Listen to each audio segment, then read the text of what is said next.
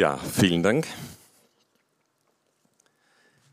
Wow, vielen Dank auch für die starken Zeugnisse heute. Wow, ist es nicht der Hammer, was Gott macht? Und auch die super Anbetung, vielen Dank. Und auch das, was der Marsch des Lebens macht, March of the Nation, ich glaube, dass es jetzt in dieser Zeit absolut wichtig ist. Ja. Als ich das Video gerade gesehen habe, das war ja hier die Abschlussveranstaltung Sultans Pool. Mich erinnert, wie oft wir in Israel waren und eben den Veranstaltungsort gesehen haben und immer wieder gebetet haben, Jesus, wir wollen, dass wir dort eine Veranstaltung machen und dann ist es in Erfüllung gekommen. Äh, Gott hat die Türen geöffnet und ich möchte sagen, Gott erfüllt seine Verheißungen. Ja? Und sag das mal zu deinem Nachbarn oder zu deinem Hintermann, Nebenfrau, wie auch immer. Gott erfüllt seine Verheißungen. Ja? Und von diesen Verheißungen haben wir heute schon einiges gehört. Ja, Gott antwortet mit Feuer und ich glaube, dass heute ein Nachmittag des Heiligen Geistes ist. Ich habe auch den Eindruck, dass einige heute zum ersten Mal hier sind und dass der Herr sagt, du, das ist kein Zufall, dass du gerade heute hier bist. Ich möchte heute was ganz Besonderes in deinem Leben tun. Ich möchte dich in Brand setzen, ja, in on fire setzen für den Heiligen Geist, für die Kraft Gottes. Und ich möchte heute über ein Wort sprechen, es hat mich in den letzten Tagen äh, wirklich beschäftigt. Ich habe darüber gebetet, Gott hat darüber gesprochen. Es hat mich selber ermutigt und freigesetzt. Und ich äh, habe den Glauben, dass es dich genauso segnet, freisetzt und Feier bringt. Ja? Und äh, lass uns dazu mal die Apostelgeschichte aufschlagen. Und äh, wir lesen also ähm, drei Verse aus der Apostelgeschichte 4, die Verse 29 bis 31. Das ist in einem Abschnitt von dem Gebet der Gemeinde. Und da lesen wir, höre nun, Herr, wie sie uns drohen und hilf uns als deinen Dienern, furchtlos und unerschrocken deine Botschaft zu verkündigen.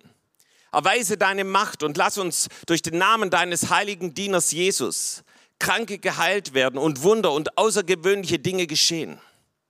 Nachdem sie in dieser Weise gebetet hatten, bebte die Erde an dem Ort, an dem sie versammelt waren, und sie wurden alle mit dem Heiligen Geist erfüllt und verkündigten die Botschaft Gottes weiterhin frei und unerschrocken. Sagen wir frei und unerschrocken. Halleluja. Ich liebe diese Abschnitte. Ich liebe es, wie der Heilige Geist kommt und die Gemeinde heimsucht und wie sie frei und unerschrocken das Wort Gottes verkündigen. Ja, und wie komme ich jetzt zu dieser Bibelstelle? So einige von euch haben das natürlich schon mitgekriegt. Ähm, wir hatten einen wunder, wunderbaren äh, Pfingstgottesdienst auf der Straße, einen Open-Air-Gottesdienst zu dem jüdischen Fest Shavuot, dem Pfingstfest. Und äh, das war am Freitag vor Pfingsten. Wir haben unsere Freundschaft und Liebe, Solidarität zu Israel zum Ausdruck gebracht, dadurch, dass wir auch viele Fahnen, eben äh, israelische Fahnen auf dem Marktplatz hatten, dass wir ein paar wirklich gute Statements gemacht haben, dass wir jüdische Lieder gesungen haben und vieles andere mehr.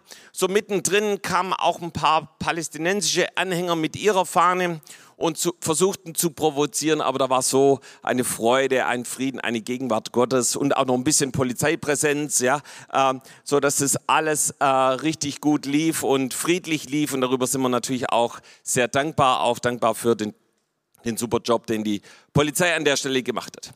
So, und richtig auferbaut nach so einem Gottesdienst gehst du natürlich zurück zu deinem Auto und fährst nach Hause oder hier in Gebetsabend ging es, glaube ich, weiter. Und äh, wir auch als Familie sind zu unserem Auto zurückgelaufen und äh, das stand weit entfernt auf der Alleenbrücke zwischen Fußgängertunnel und Wildermut-Gymnasium, wenn dich hier in, in Tübingen ein bisschen auskennst. Und es war heftig demoliert und zerkratzt. Die komplette Beifahrerseite, die Inschrift äh, PLM, dann wurde gegen die Türe getreten und der Rückspiegel abgetreten. Und äh, das alles, weil wir eine Israel-Fahne in unserem Auto hängen hatten. Und ich fragte mich, was für ein Hass muss ein Mensch haben, ja, dass er so gewalttätig wird. So, ähm, Jolina und Kim, unsere Töchter, filmten das sofort und posteten das im Instagram. Ich machte auch ein paar Fotos und rief die Polizei an und wir erstatteten Anzeige. Und emotional war es für mich zuerst mal ein Schock. Das hatte ich eben nicht erwartet, nicht gedacht. Ähm, dass man eben wegen einer Fahne im Auto, wegen einer Israel-Fahne im Auto so attackiert wird und ein demoliertes Auto erntet. Und ich habe gemerkt, es ist was anderes, einfach nur aufzustehen und sagen, ja, wir müssen gegen Antisemitismus aufstehen und äh, unsere Stimme erheben. Oder wenn du das mehr oder weniger persönlich erlebst, an deinem eigenen Eigentum. Und, äh, aber das hat mir umso mehr gezeigt, was unsere jüdischen Freunde oder auch die Juden hier in Deutschland immer wieder erleben. Und ihr habt es bestimmt jetzt auch gelesen, eben Brandanschlag an der Ulmer Synagoge. Jetzt, ich glaube, gestern war das, ja. Äh, wie schlimm ist es, wenn jemand eben solche Dinge tut und was macht es mit einem, wenn eben sowas immer wieder passiert? Und ähm, am nächsten Tag habe ich mir eine Gebetszeit genommen und der Herr fing sofort an, über diese Situation äh, durch die Apostelgeschichte zu mir zu reden. Und, ähm, und was hier passierte, ähm, war der Versuch, mir in irgendeiner Form Angst und Furcht einzujagen, dass ich eben nicht mehr öffentlich an der Seite Israel stehe. Und genau dasselbe ist den Jüngern hier in der Apostelgeschichte passiert.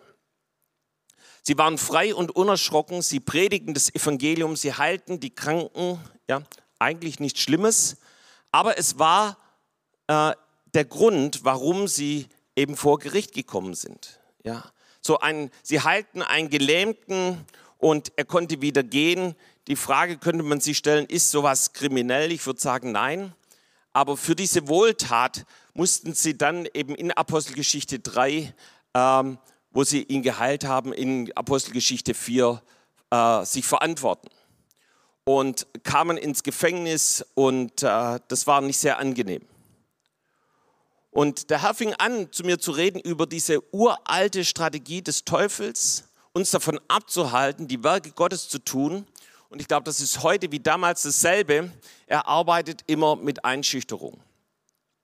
Und ihr Lieben, das sind nicht nur Worte, eben wie bei den Jüngern oder Taten wie und bei unserem Auto, das ist ein, ein Spirit, ein Geist, eine dämonische Macht, die von außen versucht, dich davon abzubringen, das Evangelium zu verkündigen, Zeuge zu sein oder eben auch deine Stimme zu Israel und für Israel zu erheben.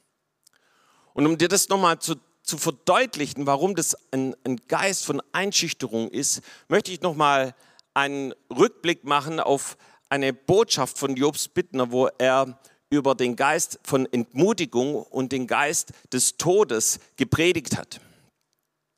Und äh, du kannst dir das an einem Beispiel in der Bibel von Elia verdeutlichen. So Elia erlebt ein gewaltiges Eingreifen Gottes auf dem Karmel. Feuer fällt vom Himmel, so wie wir es heute schon gesungen haben. Ja, das komplette Volk wendet sich Gott zu. 800 Baalspriester werden ausgemerzt. Und wie geht es weiter?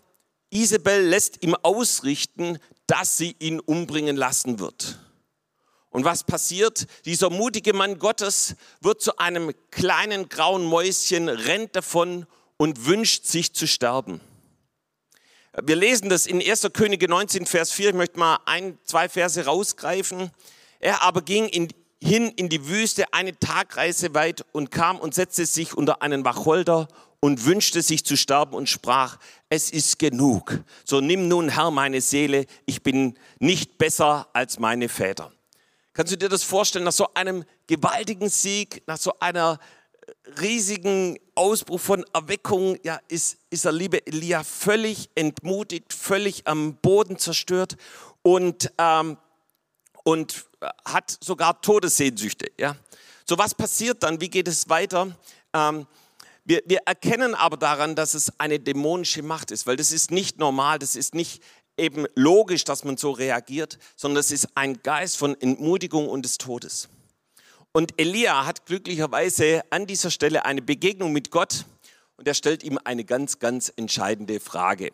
So die Frage lesen wir in 1. Könige 19, Vers 9. Und da heißt es, und er kam dort in eine Höhle und blieb dort über Nacht und siehe, das Wort des Herrn kam zu ihm. Und jetzt kommt die ganz, ganz wichtige Frage.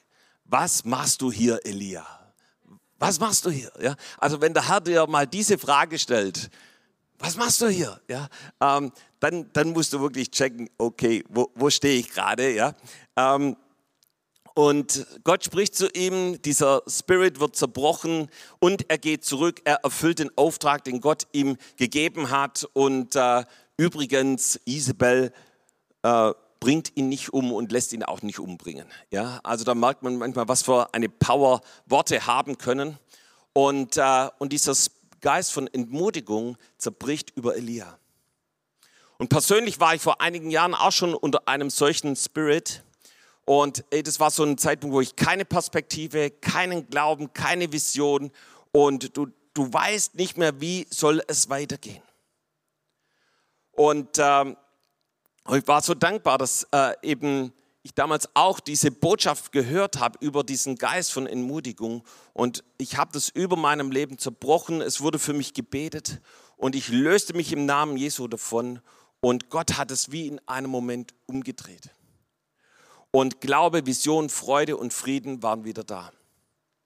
Und als ich so eben vor kurzem im Gebet war, sagte mir der Heilige Geist, ey, das gibt auch einen Geist von Einschüchterung.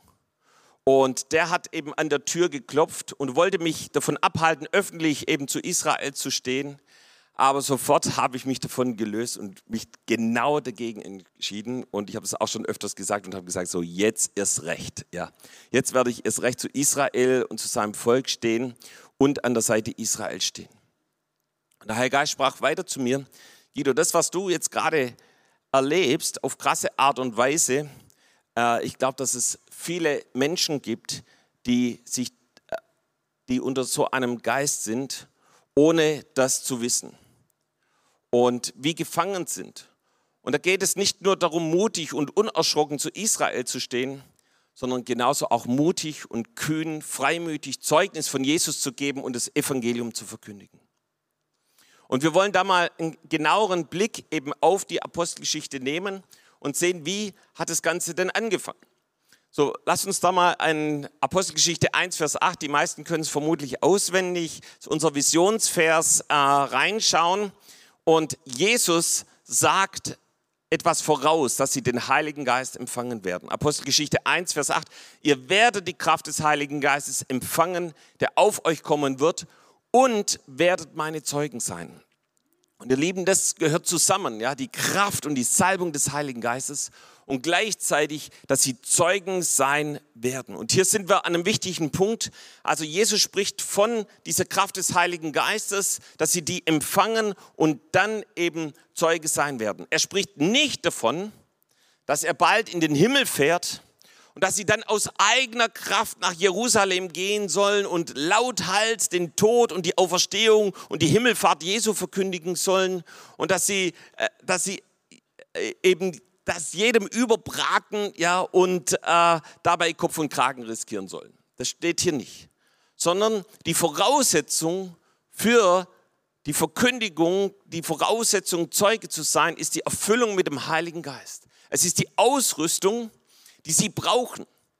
Und das ebnet die Bahn für diese vollmächtige Verkündigung, begleitet mit Heilungen und Zeichen und Wunder. Und genau das machen sie. Sie warten zehn Tage im Obergemach auf den Heiligen Geist. Und dann kommt er mit Feuer und mit Kraft und auf jeden Einzelnen. So, sie fangen an, in neuen Sprachen zu sprechen. Ja, ich möchte es hier ganz kurz vorlesen. Apostelgeschichte 2, Vers 4. Und alle wurden mit dem Heiligen Geist erfüllt und sie begannen in fremden Sprachen zu reden. Jeder sprach so, wie der Geist es ihnen eingab. Ja, das heißt, auf einmal war das nicht etwas, was sie selber getan haben, sondern der Heilige Geist war mit ihnen. Der Heilige Geist öffnete ihren Mund. Der Heilige Geist legte ihnen die Worte in den Mund. Und von was haben sie gesprochen? Wir lesen es in Vers 11. Wir alle hörten sie, so wird davon berichtet, in unseren eigenen Sprachen von den wunderbaren Dingen reden, die Gott getan hat. Das heißt, sie waren Zeuge, sie sprachen von dem, was sie mit Gott erlebt haben, was Gott getan hat. Sie konnten ihren Mund nicht mehr halten, von dem zu sprechen, was Jesus in ihrem Leben getan hat. Und jeder, der mit dem Heiligen Geist erfüllt wurde, empfing diese neue Sprache. Jeder gab Zeugnis. Und eine Predigt eben ist hier abgedruckt, ja, die von Petrus. Und aufgrund dessen haben sich 3000 Menschen bekehrt, sie wurden getauft, die 3000 Menschen empfingen den Heiligen Geist und sie wurden Teil der Gemeinde in Jerusalem. Wow, was für eine Freiheit, ja, was für eine, ein Wirken Gottes und äh, was der Heilige Geist alles getan hat. Aber wie geht es weiter? So, Petrus und Johannes kommen und heilen den Gelähmten zur neunten Stunde, Apostelgeschichte 3.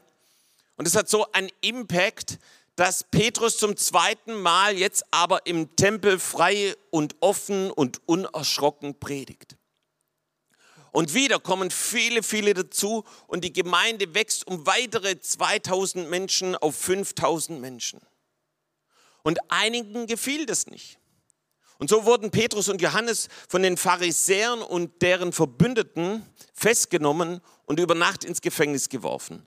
Am darauffolgenden Tag wurden sie verhört und wir lesen dazu in Apostelgeschichte 4, Vers 8. Petrus muss sich rechtfertigen. Und da heißt es, vom Heiligen Geist erfüllt, gab Petrus ihnen folgende Antwort. Führer unseres Volkes, verehrte Ratsmitglieder.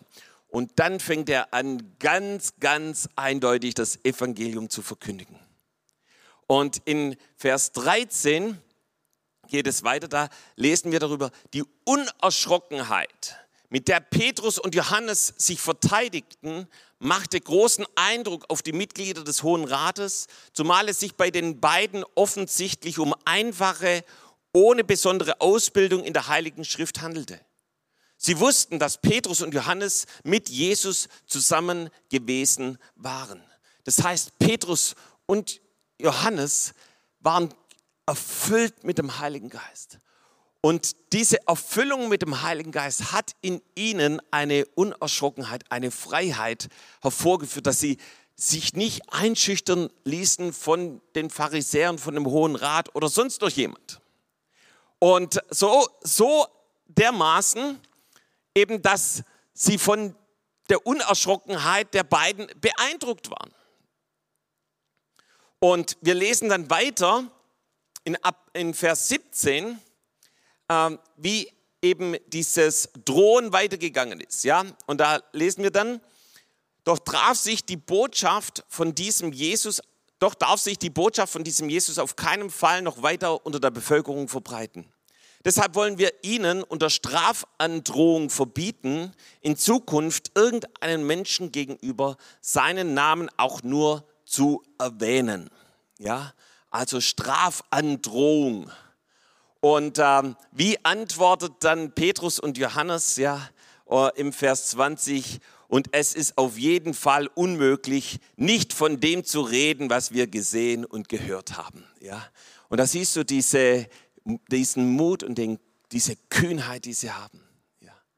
Hey, überleg das selber mal, wie hättest du reagiert? Wie würden wir reagieren? Aber hier Petrus und Johannes eben diese Unerschrockenheit. Und dann in Vers 21 kommt nochmal, ja, die Ratsmitglieder drohten ihnen daraufhin noch einmal mit schwerwiegenden Konsequenzen und ließen sie dann gehen. Ja.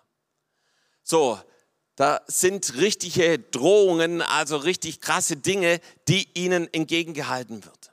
Und die Frage ist, wie gehen jetzt Petrus und Johannes und die Gemeinde damit um? Und das lesen wir eben hier im Kapitel 4. Und sie beten um Freimut und Unerschrockenheit.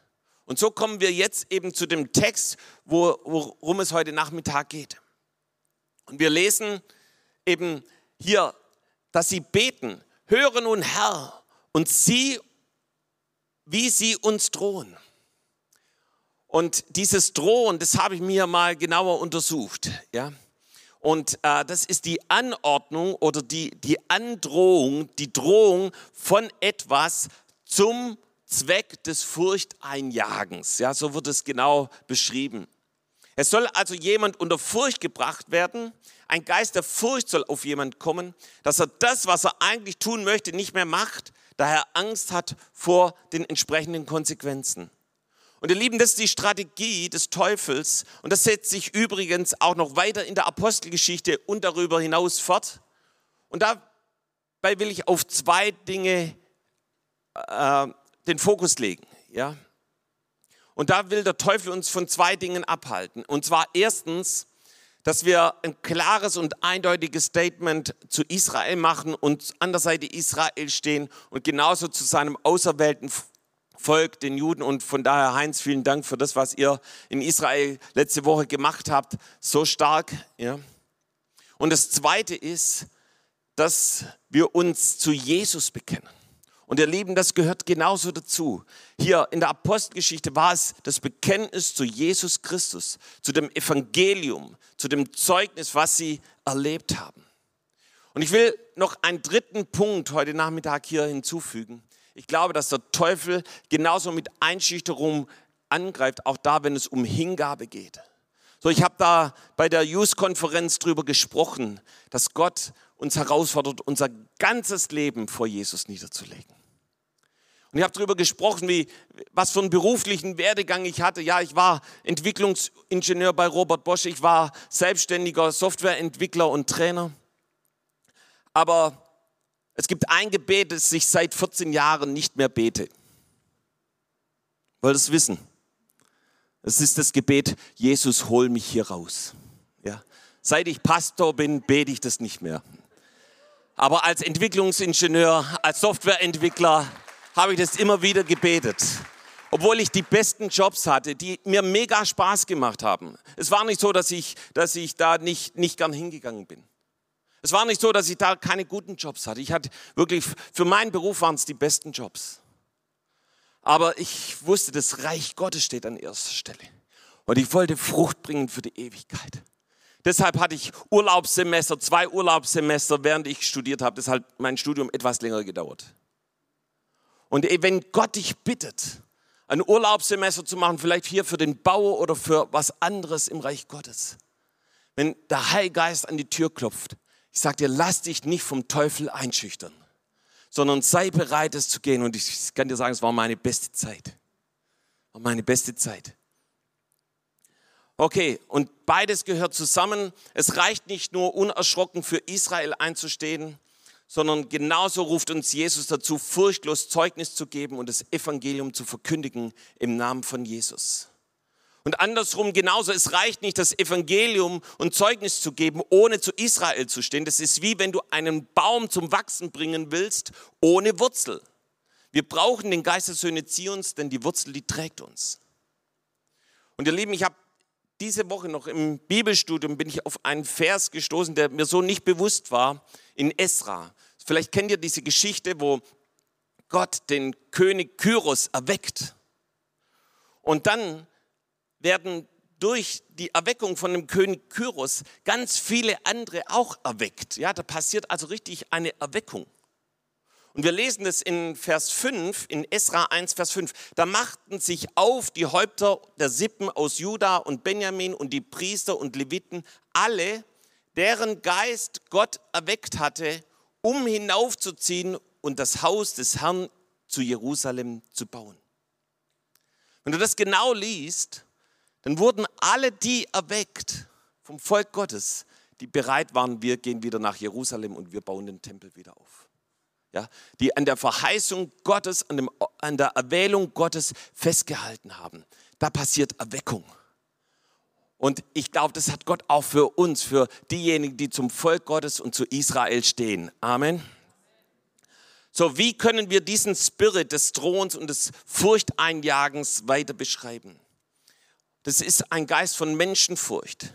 Da kommen Fragen, was werden sie über mich sagen? Was werden sie über mich denken? Werde ich gemobbt, gedisst, abgelehnt oder Außenseiter sein? Ihr Lieben, schon allein diese Fragen, wenn du in der Schule bist oder beim Studium oder in deinem Arbeitsplatz bist oder deiner Familie gegenüberstehst, ja, werde ich dieser Cancel Culture zum Opfer fallen? Das sind äh, Fragen, die der Teufel dir stellt.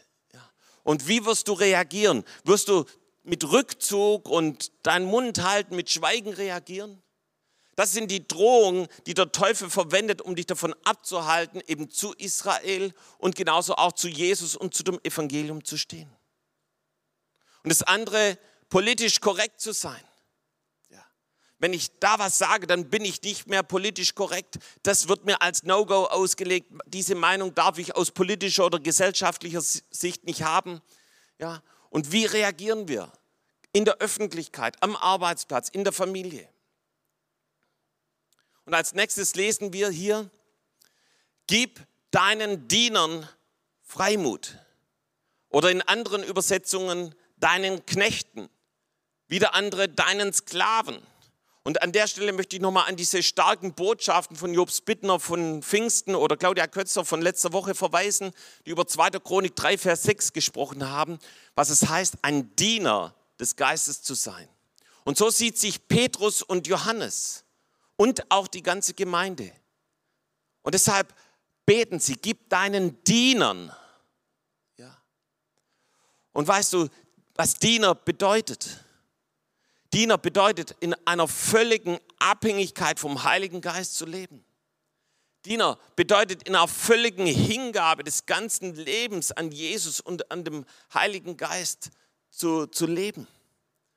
Und Diener bedeutet eben so zu leben, dass Jesus alle Ehre bekommt. Und in einem Buch von John Hyde wird dazu Folgendes beschrieben. Und es wird da gesagt, John Hyde, ein, ein Mann des Gebetes und genauso der viele, viele Menschen zu Jesus geführt hat, sagte wohl immer wieder folgende Dinge. Wenn wir uns in der Nähe Jesu halten, dann zieht er selbst verlorene Seelen durch uns zu sich. Ja, also wenn wir in der Gemeinschaft sind mit Jesus, dann werden Menschen gerettet. Doch Christus muss in unserem Leben und durch unser Leben verherrlicht werden. Und dazu ist es nötig, dass wir mit ihm gekreuzigt sind, ja, dass wir zu Dienern werden. Es ist unser eigenes Ich, das sich immer wieder in, den, in der einen oder anderen Weise zwischen uns und den Herrn schieben will. Und deshalb müssen wir täglich, so sagt er, mit Christus gekreuzigt werden, mit ihm sterben und mit ihm begraben werden in den Tod. Und wenn wir mit diesen drei Schritten unseren alten Menschen täglich in den Tod geben, wird auch unser neues Leben in Christus täglich belebt, neu emporgehoben und neu hineinversetzt in die himmlische Gemeinschaft mit ihm. Und das alles geschieht durch den Heiligen Geist. So wird dann Christus wirklich durch unser Leben verherrlicht und es wird nicht ausbleiben, dass uns verlorene Menschen dass verlorene Menschen zu ihm gezogen werden. All dies ist das Ergebnis der engen Gemeinschaft mit ihm. Ihr Lieben, ich glaube, dass es eine Botschaft ist, die Gott gerade in diesem Jahr hier verstärkt weitergibt. Sei in dieser engen Gemeinschaft. Und ihr Lieben, ich habe mich selber in den letzten Wochen immer wieder gefragt, Jesus, steht mein Ich irgendwo zwischen dir und mir? Ich möchte es heute kreuzigen das soll sterben und begraben werden. Und ich möchte, dass durch mein Leben du verherrlicht wirst und dass durch mein Leben Menschen gerettet werden. Das ist das Lebensstil eines Dieners des Geistes. Und in, in, in, in den Dienern des Geistes gießt der Herr den Geist der Freimütigkeit und der Unerschrockenheit aus. Und lass uns heute Nachmittag dafür beten, dass der Heilige Geist schon er steht schon in den Stadtlöchern und möchte sich neu ausgießen. Ja, mach dich drauf gefasst, es kann auch Gegenwind geben, aber heute sind wir gerüstet, dem zu widerstehen und uns nicht einschüchtern zu lassen.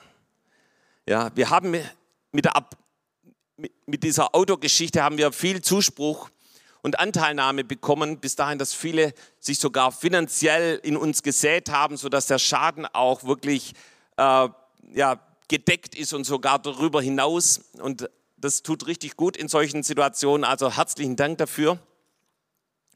Aber unsere Kinder haben auch durch ihre Posts in den sozialen Medien krasse Hasskommentare bekommen. Äh, ich finde, sie haben auf wunderbare Art und Weise darauf geantwortet und ihre Stimme erhoben. Und das hat uns nicht zurückgehalten, eben am Dienstag danach Pfingsten im SWR interviewt zu werden und dabei sind, preis dem Herrn, gute Berichte im lokalen Radio und Fernsehen und im Internet sowie in Instagram entstanden. Wir müssen, wir dürfen über Antisemitismus nicht schweigen, es muss öffentlich gemacht werden. In der Apostelgeschichte gingen die Anfeindungen weiter. Wir können das in den folgenden Kapiteln bei Philippus, Stephanus und Paulus nachlesen.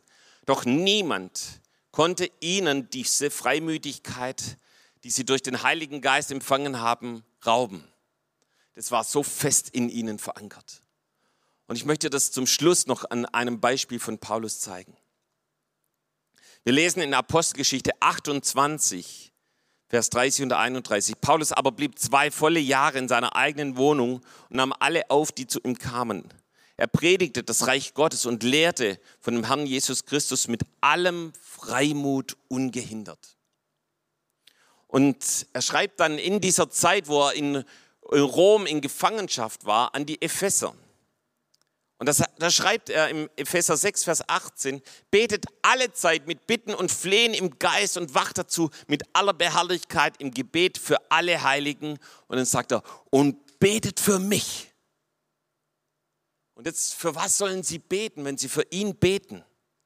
Dass mir das Wort gegeben werde, wenn ich meinen Mund auftue, freimütig das Geheimnis des Evangeliums zu verkündigen. Ja, so er sagt, ey, ich bin hier in Gefangenschaft, aber ich bitte euch, betet für mich, dass ich freimütig das Evangelium verkündige. Und jetzt im Vers 20, dessen Bote ich bin in Ketten, dass ich mit Freimut davon rede, wie ich es muss. Hey, da war so eine Freimütigkeit. Selbst als er mit Ketten gefangen war, hat er gesagt, betet für mich, dass dieser Freimut kein Ende hat dass ich freimütig das Wort Gottes verkünde. Selbst im Gefängnis und die Ketten können ihn nicht zurückhalten. Wow.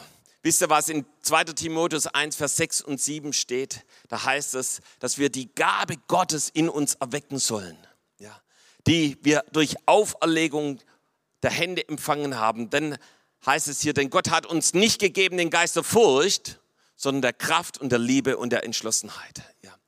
Und ihr Lieben, ich glaube, dass eine Zeit ist, wo der Heilgeist sich neu ausgießen möchte. Komm, lass uns aufstehen, wir möchten noch zusammen beten.